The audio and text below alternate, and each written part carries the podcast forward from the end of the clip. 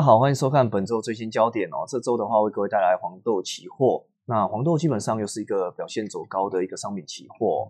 那大家有在操作或者在投资的投资人都知道，那这黄豆部分的话，受到一些反声音现象的一些呃影响。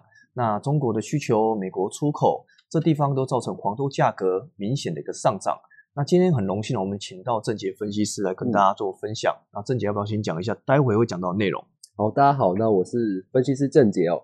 那待会哦也会讲到整体的供应部分哦，其实其实是由这个美国转向这个南美洲。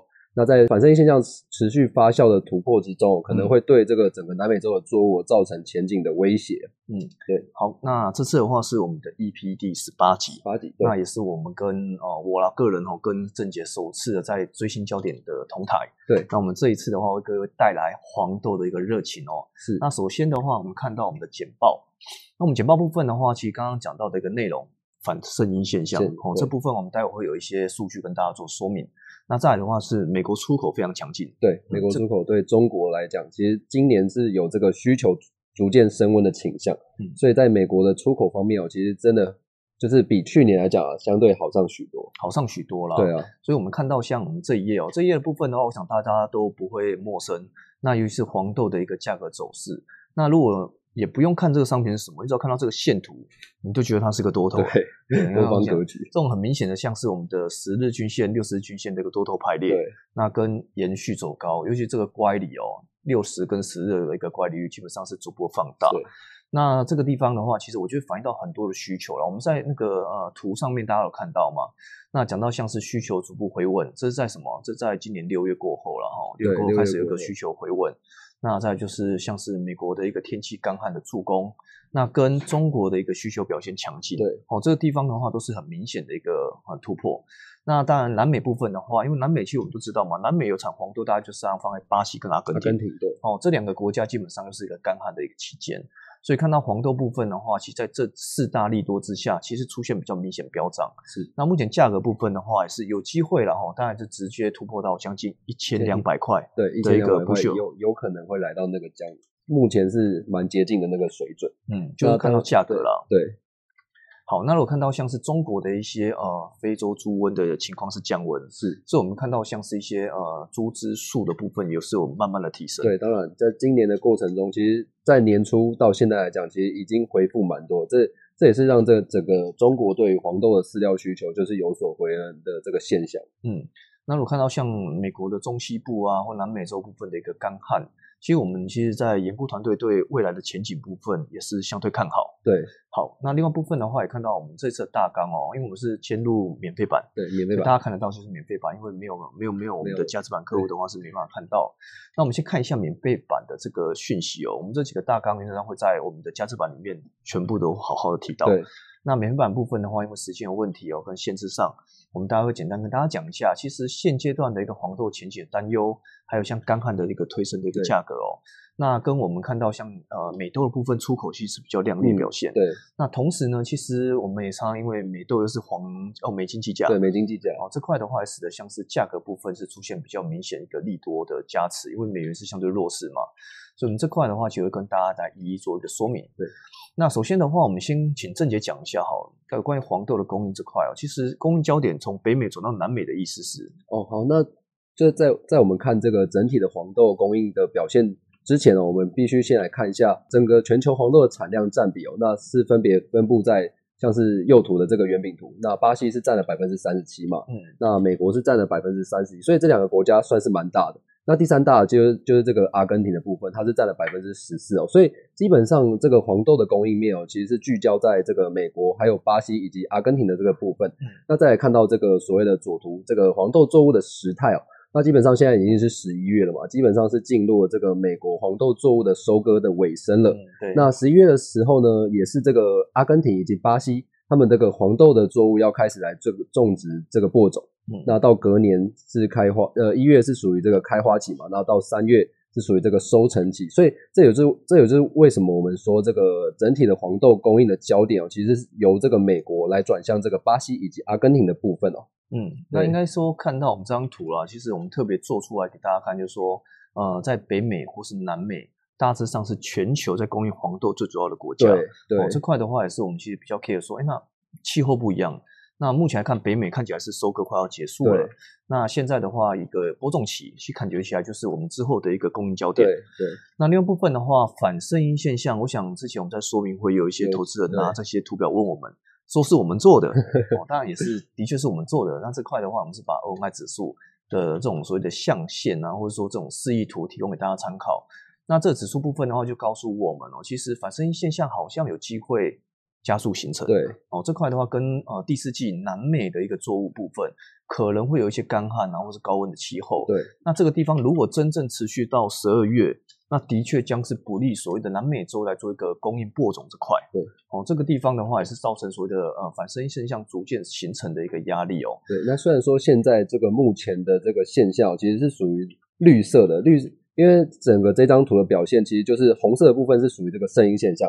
那蓝色的部分是属于这个反声音现象嘛？那绿色算就是说我们一般的正常现象，对。但是虽然说现在这个目前是属于这个正常现象，不过我们可以发现哦，这个绿色数值其实有接近这个负一的这个倾向去呈现，所以这也就是凸显说为什么我会认为说整个反声音现象有这个逐渐形成的可能。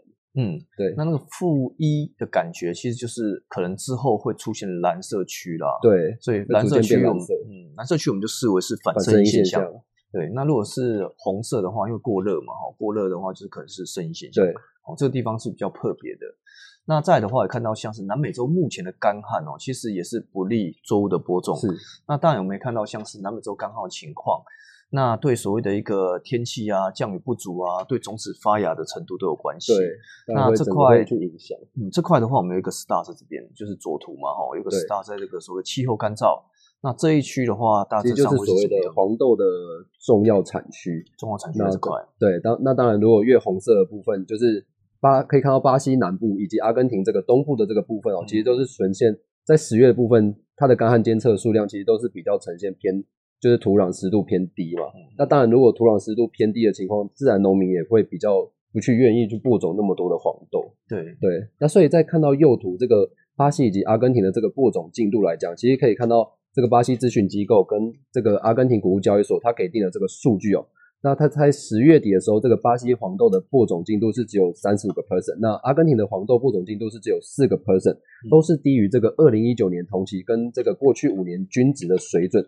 那如果说你错失了这个黄金的播种期间，当然整个市场会对于未来的这个南美洲黄豆产量的前景哦，就是有一点不那么乐观看待。所以郑姐的意思就是说，基本上因为天气太干了。对，那当然现在也使得所谓的播种进度，这是有点类似因果关系啊。对，因果关系。哦，因为太干了，那讲白点，播种进度就慢了很多。对，那在等什么？在等降雨嘛。等降等降雨才会快嘛。那现在的话看起来没有降雨，所以这导致说整个进度部分是明显拉后的。好，那另外部分的话，看到像是饲料需求这部分的话，我们刚刚讲到生猪，哦，生猪的部分这块的话，其实也是看到比较明显回稳。尤其在中国生猪这块啊，其实呃从过去来看，因为非洲猪瘟，那我想大家都知道嘛，二零一八年到二零一九年这段期间，是属于那那个那个期间，那个非洲猪瘟哦，也是使得中国扑杀了大量的猪只哦。嗯那到今年数据来看啊，其实也是呈现比较好的回转现象。那这也是让这个整个中国对于这个黄豆饲料需求有逐逐渐回升的可能性。对，这地方当然也是跟我觉得需求上直接性的关系啊，因为在你逐渐走升的一个呃猪只数。对，那当然对所谓的美豆进口需求，相形之下就比较明显拉升。对，当然。那这个地方左图看完的话，其实就很快的看到右图。右图的部分就是跟我们左图是有关系的，因为在现阶段中国的一个生猪数大幅提升之下，那像中国对美国的一个需求上，或是说美国对中国出口上。其实这块都是出现比较明显的攀升。对，那从二零二零年哦，其实大概从三月、四月、五月、六月，过去开始逐月做一个提高情况，逐渐升高。那这个也使得说，哎，大家市场上对所谓的美国黄豆出口这块的话，对价格的供应是比较明显帮助。对。那另外部分的话，看到像美元走有利，然后走弱有利美豆价格竞争这块部分要怎么样的说明？好，那就是因为这个美国联准会因为疫情的关系嘛，他们是让这个整体的市场是呈现这个宽松的预期。那所以当然会使得这个美元指数是呈现一个偏弱的走势。那当然，如果是美黄豆黄豆的出口是以这个美金来做这个报价嘛，所以当然美元走弱的情况之下，当然会有利于整个黄豆的出口的竞争力。那我们再看到右边哦，这个人民币的表现。那因为刚刚所说嘛，中国是这个黄豆需求最大进口国，那当然，这个近期的这个中国经济数据其实是表现算是有持稳。那再加上市场其实是是针对这个美国大选后，因为拜登现在是属于赢面比较大嘛，就是已经算是当选了。那当然就是市场会认为说，拜登的做法其实比那个川普还要不那么强硬嘛。嗯，那那也是使得整体的人民币是呈现强劲的升值。那在人民币强劲的升值表现之下呢，那他们一单位就是原本的。价格可以买到更多的美国黄豆的情况之下，那当然市场会去认为说，哎，整个第四季到隔年的第一季，那中国可能会再进口更多的美国黄豆的订单。嗯，对。那其实左右两图其实就是跟大家讲说，因为黄豆部分是美分计价，对。那当然美元走弱部分的话，都是有比较明显的帮助啦，尤其在所谓的一个美豆的一个出口竞争力上。对对。那当然，其实出口竞争力的话，反映到人民币的出口。讲白一点，人民币的话，这块其实相形之下非常强劲的升值。对。那尤其是升值哦，跟所谓的一个美元的部分，相形之下就会变成你用人民币买美豆的一个这个量可能变大，变对变多了，变多一些了。那当然，如果看到左图部分的话，我们也放到这块哦，这块的就其实如果你把相关性算出来，当然是负相关啦。对啊，就是说美元其实越便宜的时候，去美豆基本上是越越强了，对，越强。这块地方的话是比较正面呼应到所谓的一个两个之间的一个表现。对。那同时的话，其实看到黄豆，我们还是蛮看好的，因为在什么，在黄小玉的比较之下，哦对，那这块的话都是有具备农产品的一个领航力，是哦，领航或是领涨力，对，领涨力，因为这个这三个商品哦，其实就是有所谓的这个联动性，就像股票联动性嘛，那农产品这个黄豆、小麦、玉米其实也有所谓的联动性，嗯，那可以看到在六月到八月的这段期间哦，其实那个时候中国有那个缺粮的议题。那当然，他们也进口了相当多的黄豆、小麦跟玉米的这个需求。嗯，那再到这个八月八月下旬到九月中的这段期间，刚刚有提到嘛，美国中西部的干热现象，那也是带动整体的这个黄豆、小麦、玉米的价格其实有所攀升。那不过目前呢，我们可以看到整体的表现之下，其实黄豆是算是相对比较强劲。那这边就是我也来解释一下，因为玉米的部分，其实因为这个美国。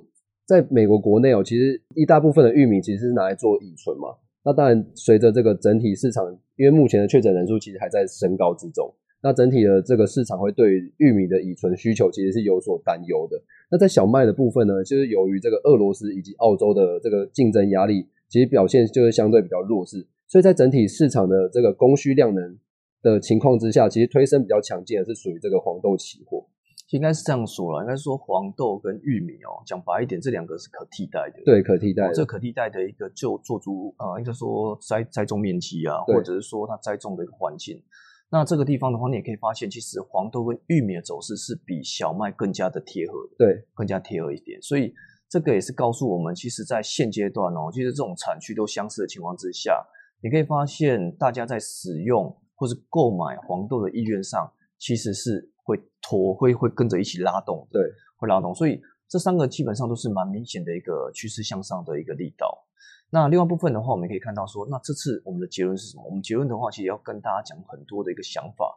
那这部分的话，包括说黄豆的前景，对，包括像是中国需求，还有像是美国美元的一个弱势，这地方的话，都是让黄豆的一个情况是非常强劲。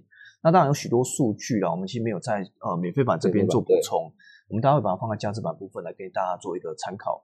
那原则上的话也是欢迎哦，欢迎这地方的话来点选我们这个价值版来做一个订阅，看到更多的讯息来做个展望。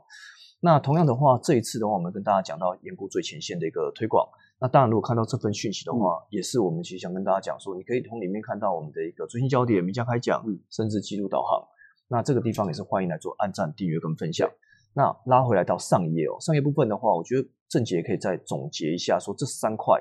的细部项目跟大家做一个简单分享。OK，那就我们回顾到先前就在供应方面嘛，我们回顾到先前就是美国是呈现这个干旱的现象。那刚好虽然说今年已经收成完，就是快要收成完毕，不过因为先前的干旱是导致这个良率的下滑，那也是使得这个美美国农业部是下修了这个美国黄豆的产量。那再看到这个南美洲的部分，因为这个下半年哦，这个反声音现象有逐渐形成的可能性。而且现在其实，在南美洲，像是巴西以及阿根廷的部分呢，其实也有所谓的这个干旱现象发生哦。所以在这个播种进度是落后市场的预期之下，整个市场也是比较会担忧整个南美洲产量的前景。那所以在供应方面哦，在美国、巴西以及阿根廷的部分，产量前景都有所的下滑。那在需求的方面呢，就是受到刚刚所所说的这个中国的猪群它是从这个非洲猪瘟的疫情中复苏嘛，那那当然也让这个饲料用的黄豆需求就是有所提振。那因为中国又是最大的黄豆进口需求国，所以他们当然在现在的目前中就进口了大量的这个美国黄豆。那在外汇的部分哦，就是美元的走弱，再加上人民币的走强之下，其实是有利于中国再去采购更多的美国黄豆。那所以这整个整体对于第四季到隔年第一季的表现之下，就是黄豆期货价格当然会有再进一步的上升空间存在。嗯，那所以我们的结论基本上是牛市气焰，对，哦，我还是非常正面保看待正面的的看待。嗯黄豆的价格。对，哦，那另外部分的话，其实也是我们讲到最后了。最后的话，就是我们这一次想跟大家说明说，其实利用几个呃比较简单性的一个提醒，或者是说数据的说明，那让大家对黄豆期货这块能够有更进一步的了解。是，那在操作上的话，也是祝祝大家能够操作顺利。那以上的话是本周的最新焦点那我们下周见。